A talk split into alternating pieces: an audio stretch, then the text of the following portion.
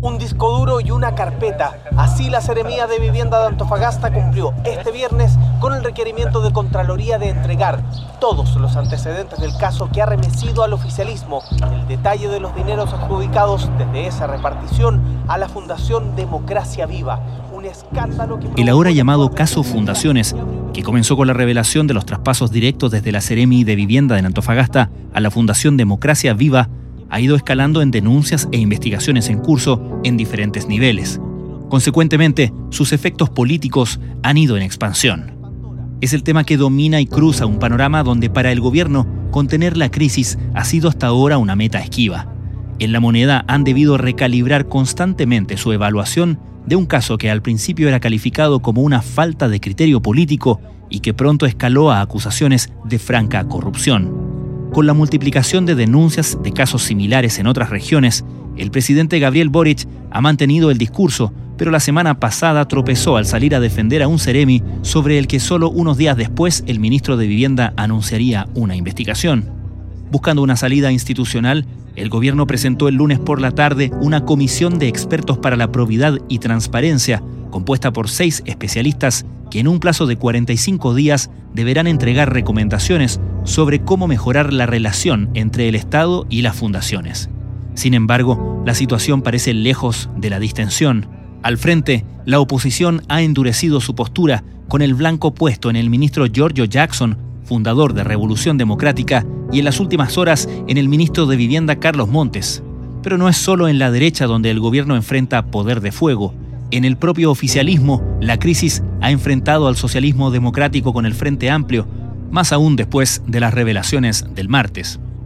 La situación del gobierno se complicaría aún más tras conocerse a través de un reportaje en la tercera PM que el senador Juan Ignacio Latorre tuvo conocimiento previo, 10 días antes de que explotara el caso a nivel de prensa respecto del entramado que estaba operando en Antofagasta. Él señala el día miércoles que no informó ni al ministro de Vivienda Carlos Montes ni tampoco al ministro de Desarrollo Social Giorgio Jackson, pero deja abierta la puerta a otras autoridades que sí pudieron haber sido alertadas por parte del presidente de Revolución Democrática. De hecho, los periodistas del Congreso le preguntan directamente por el jefe de asesores del presidente, Miguel Crispi, también militante de Revolución Democrática, y él en reiteradas oportunidades evita responder. Este hecho generó mucha molestia en la moneda, sobre todo porque expuso de manera evidente al presidente de la República, Gabriel Boric. La periodista de la tercera, Isabel Caro, junto al también reportero político Martín Brown, describen en el episodio de hoy cómo el gobierno ha debido adaptarse a una crisis en expansión.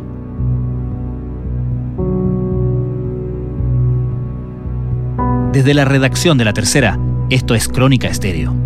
Cada historia tiene un sonido. Soy Francisco Aravena. Es jueves 6 de julio.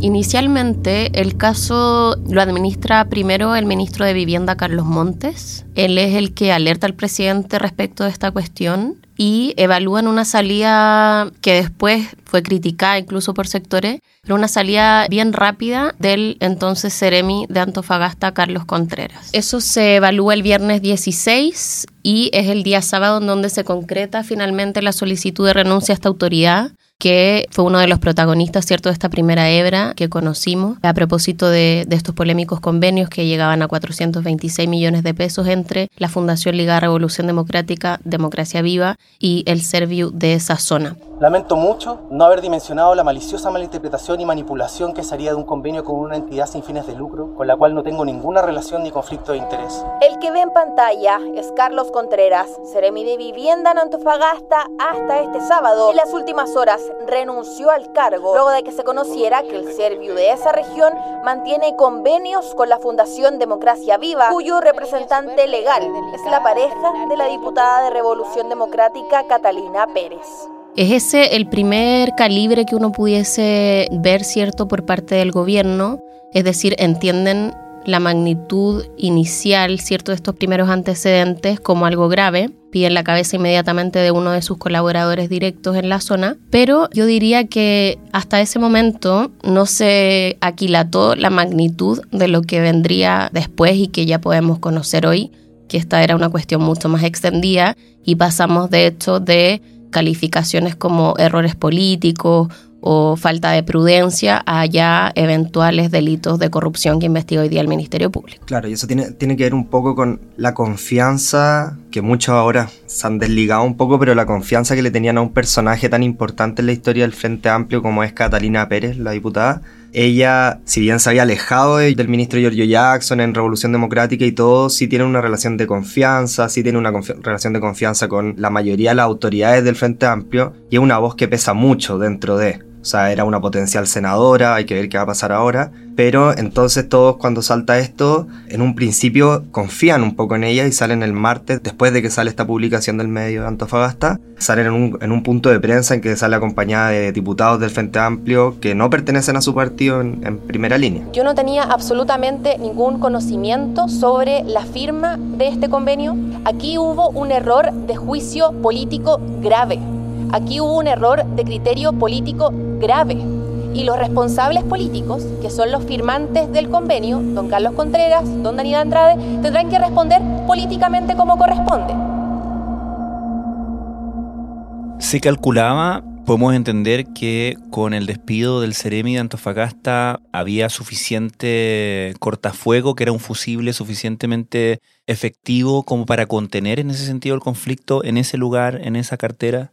Lo que yo he podido constatar es que durante los primeros días, en el MIMBU al menos, entendieron rápidamente que eso no iba a ser suficiente que esto era solamente, digamos, como la punta de un iceberg o un punto de partida de un caso que era mucho más complejo de lo que se pensaba inicialmente. Y de hecho, si uno mira la consecución de cómo se fueron dando los respaldos y, y también las quitadas de piso justamente a Catalina Pérez, uno se da cuenta de eso, de que en el fondo, si bien la pulsión inicial por parte del Frente Amplio y otros sectores del oficialismo fue eh, salir a respaldarla, rápidamente también sueltan esa estrategia y de alguna manera todos quienes la respaldaron inicialmente salen después a decir que era muy difícil creer que ella no estuviese al tanto de este esquema que habían tramado justamente su ex jefe de gabinete, el Ceremi Carlos Contreras, y su expareja Daniel Andrade. Hasta el momento tenemos rendición solamente del 3% porque el gasto que se ha hecho al proyecto es bajo. ¿Cuánto es? No sabemos exactamente, parte de la información que nos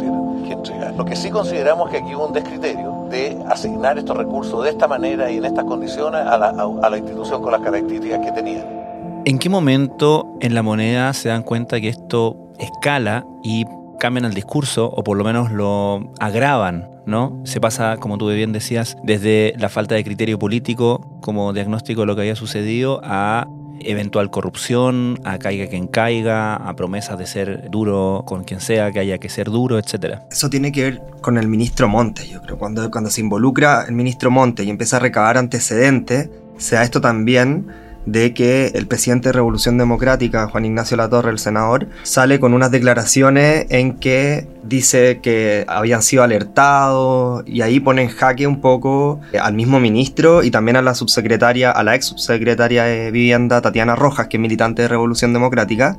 Y después de esa declaración, la relación entre el gobierno y el caso se pone mucho más tajante y, y mucho más dura. También tiene que ver con la información precisamente que recaban los equipos del MIMBU que viajan a petición del propio ministro Monte a recabar antecedentes y también a la revelación por esos días de que funcionarios de esa repartición habían advertido a través de un correo electrónico el día 2 de mayo a la ahora ex subsecretaria Tatiana Rojas de este entramado, ¿cierto? O sea, no era primera vez que el gobierno tenía conocimiento de esto, había una autoridad, una jefa de servicio que estaba al tanto de este esquema y lo que se ha dicho públicamente por parte del gobierno y es por eso que sale la subsecretaria Rojas del cargo, es que ella no informó oportunamente al ministro Carlos Montes, algo que en todo caso ponen en duda en algunos sectores hoy día de la oposición que están buscando que se escalen las responsabilidades políticas tanto al ministro Montes como también al ministro Giorgio Jackson. Bueno, ahí el eh, ministro Montes hablando sobre la renuncia de la subsecretaria de Vivienda, Tatiana Rojas, involucrada, o mejor dicho, que no informó de este, de este caso. Eh, a la jefa, al ministro Montes sobre este caso de Democracia Viva, esta organización que recibió fondos. A ver, cuando se revela que la subsecretaria recibió este mail y que no actuó inmediatamente, el gobierno trata de mantener a Tatiana Rojas en el cargo. ¿Por qué pasó eso? ¿Por qué le costó tanto al gobierno soltar a la subsecretaria?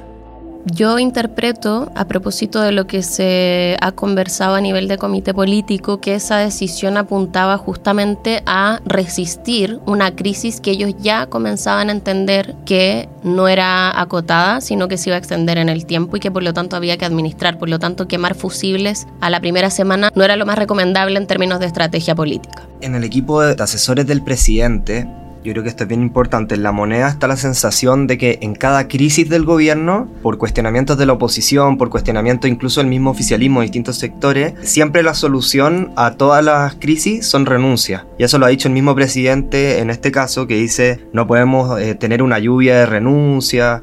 Entonces han tratado de ser bien meticulosos con eso, pero el cuestionamiento interno que hay dentro de la coalición del presidente es el poco manejo de la crisis y la poca capacidad de anteponerse un poco a los hechos cuando ya salta el caso, porque van cambiando las estrategias y ahí también van exponiendo a los integrantes del oficialismo que se la juegan por, por las mismas estrategias del gobierno. Fue un total y absoluto descriterio político lo que aquí se realizó y el resto obviamente lo verá el curso de las acciones que esperamos mientras antes mejor. ¿Cuánto pesa, según el reporteo que ustedes han hecho, el hecho de que en el segundo piso de la moneda figuras muy importantes de eso, que obviamente tienen un rol importante en la contención o en el manejo de la crisis, sean precisamente de revolución democrática? Pesa en el sentido de que en primer lugar, como para volver un poco atrás del gobierno, en el comando de Boric, cuando estaban en la moneda chica antes de que asumiera, el encargado de nombrar a la seremía fue el mismo Miguel Crispi, el hoy jefe de asesores del segundo piso. O sea, él tiene un cuestionamiento por ese lado que, que algunos ya han planteado y pesa también porque se ha visto, y esto también se ha planteado, una poca capacidad de las mismas autoridades de Revolución Democrática para coordinar y articular a sus mismos parlamentarios. y de contener la crisis también interna que esto ha generado, porque esto es es un desangre muy complejo para Revolución Democrática. Entonces ahí también donde esas autoridades se han involucrado de alguna manera de distintas maneras, algunos más, otros menos. Por ejemplo, el ministro Giorgio Jackson ha tomado palco en muchas de estas situaciones, aunque de todas maneras también ha estado preocupado de esto, de ver cómo salir de la crisis. Pero al final todas estas autoridades del gobierno están coordinándose para ver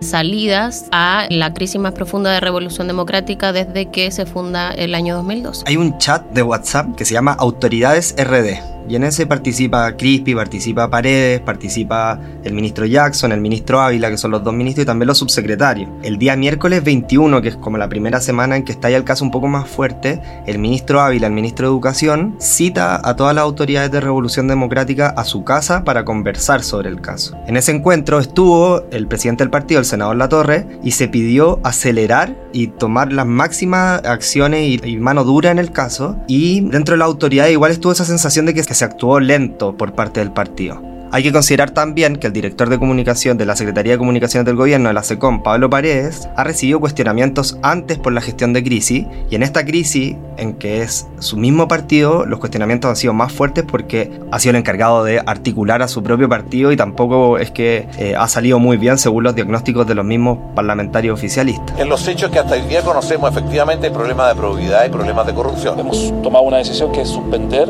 la tramitación de aquellas que pasan por la Contraloría porque no todas pasan por la Contraloría, mientras no podamos tener más antecedentes y tener claro lo que está ocurriendo con, eh, con esos recursos y con la entidad que tienen esos convenios. El gobierno convocó una comisión transversal de expertos por la probidad para abordar la relación de instituciones privadas sin fines de lucro y el Estado. Yo estoy indignado con esta situación. Yo no pongo las manos al fuego por nadie. Hay que diferenciar quiénes son realmente responsables y quiénes no. Porque si nos metemos a todos en el mismo saco, al final se diluye la responsabilidad.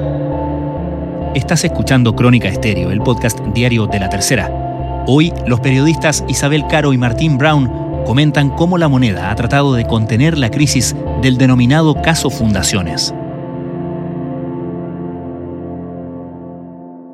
¿Qué se puede decir de cómo el propio presidente Gabriel Boric, él personalmente, ha reaccionado frente a esta crisis y a cómo ha ido creciendo justamente la crisis en magnitud, en denuncias también y particularmente con este aparente, no sé si ellos lo evalúan así o no, paso en falso que da al defender tan abiertamente la semana pasada a el Ceremi del Maule y a otra autoridad del Maule y días después ver cómo se abría un sumario en contra de ellos por parte del ministro de Vivienda.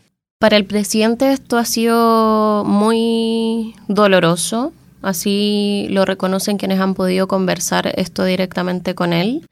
Hay mucho de frustración, hay mucho de rabia, sobre todo porque este golpe es muy simbólico, no tan solo para el presidente, sino también para lo que ellos buscaban representar como Frente Amplio. Su discurso fundacional apuntaba justamente a evitar cierto este tipo de casos de corrupción, a, buscar una política más cercana a la ciudadanía, que no se aprovechara, demarcándose de lógicas que vimos en el pasado. Y es por eso que esto ha sido tan complicado para él en lo personal, pero también en lo político se le ha visto errático y eso es algo que sí reconocen en el oficialismo, en el gobierno. A propósito justamente de lo que tú contabas, él inicialmente apostó por una estrategia comunicacional muy dura. Él habló de no meter las manos al fuego por nadie, habló de que acá había que investigar a quien fuera. De hecho, una de las primeras acciones que toma el presidente una vez conocido el caso de Democracia Viva es instruir a todos sus ministerios para recabar información respecto de convenios de la misma naturaleza y evaluar si es que este esquema se había repetido o no en otras reparticiones. Entonces él toma una actitud drástica justamente porque en el gobierno se entendía que si bien no podían asegurar que durante su gobierno no se dieran este tipo de acciones, lo importante era la reacción. Y eso es lo que ellos están buscando instalar hoy día. O sea, casos de corrupción puede que hayan siempre, pero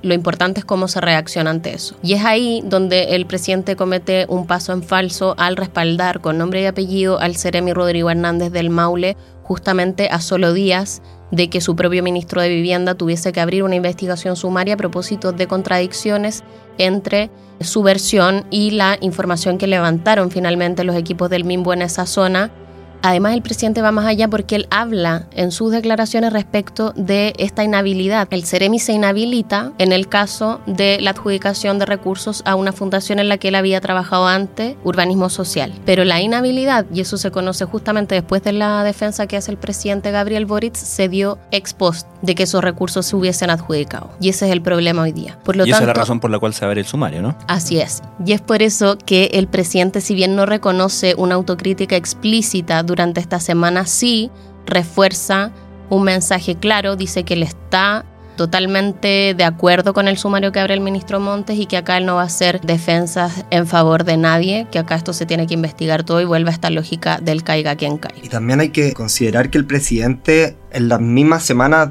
después de que sale con, con, la frase de manos al fuego y todo eso, el presidente también tiene conversaciones con parlamentarios para un poco bajar estas acusaciones para todos lados que surgieron a partir de la crisis y apuntarlas directamente a, según ellos, donde tenían que ser. Por ejemplo, el martes de la semana pasada, el martes 27 de junio, en, su gira Alto Bio Bio, en la municipalidad de la comuna, se reunió con el senador Gastón Saavedra del Partido Socialista y ahí conversaron en este tono, entendiendo también que hay parlamentarios, senadores del Partido Socialista que han pedido la renuncia del ministro Montes, que han pedido la renuncia del ministro Jackson, como el senador Fidel Espinosa. Entonces, lo que ha buscado el presidente es bajar un poco también esta sensación de que todos tienen que renunciar, de que todos tienen que asumir culpas de casos en que entendían ellos antes debían apuntarse a solo unas personas en particular.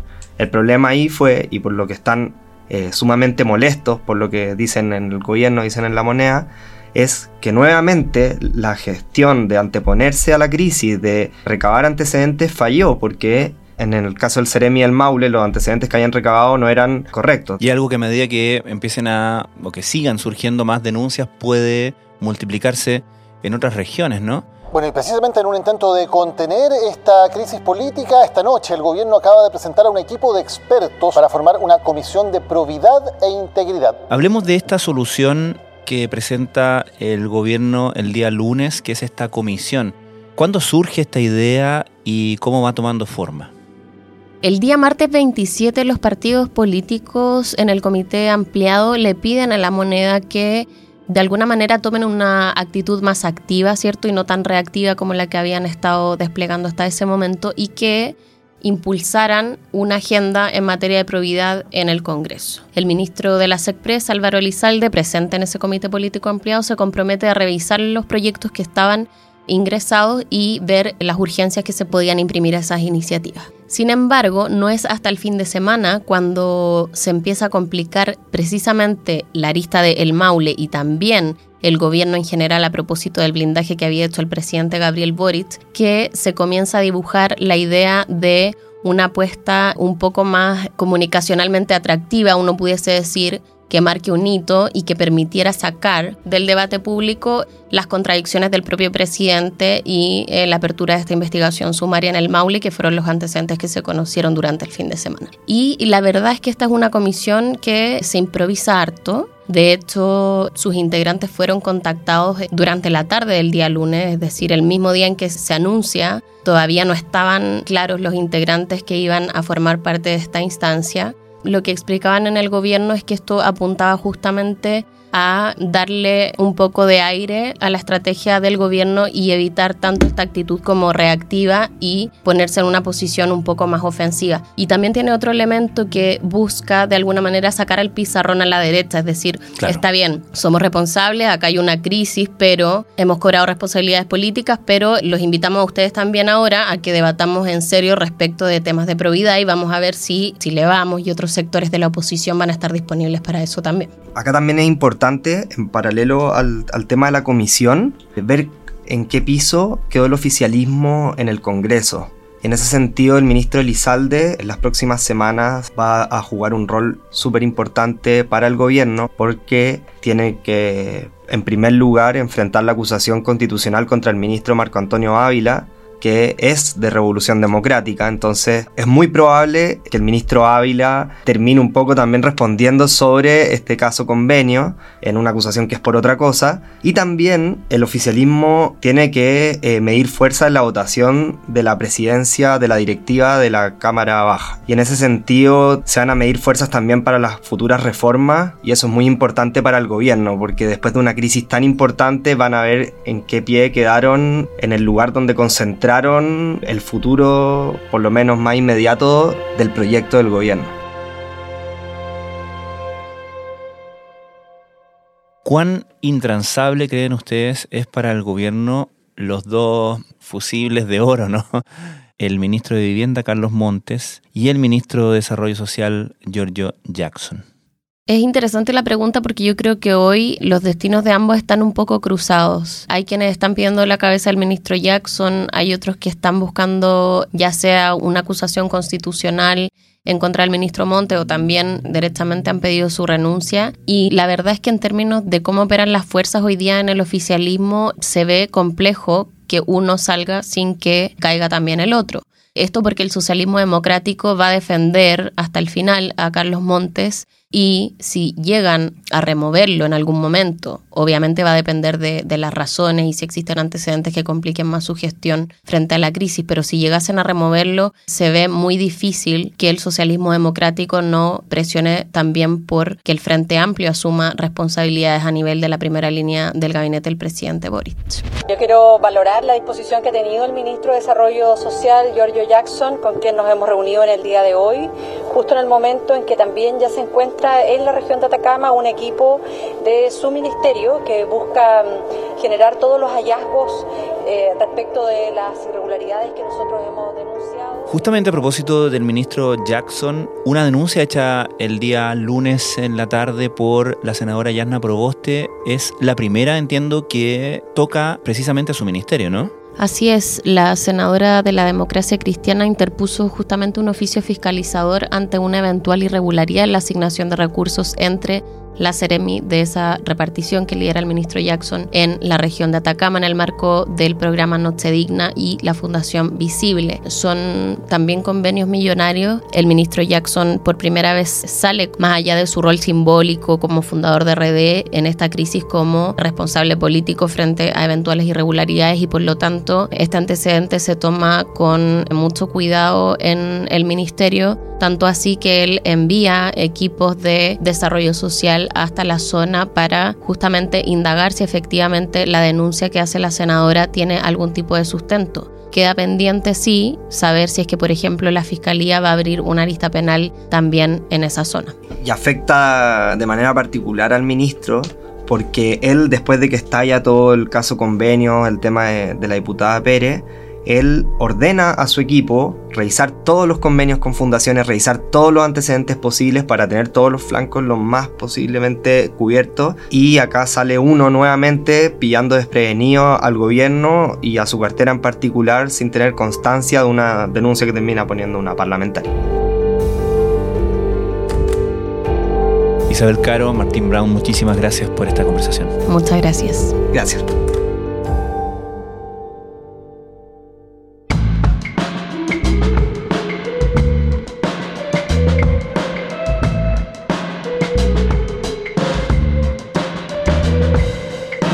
Crónica Estéreo es un podcast original de La Tercera.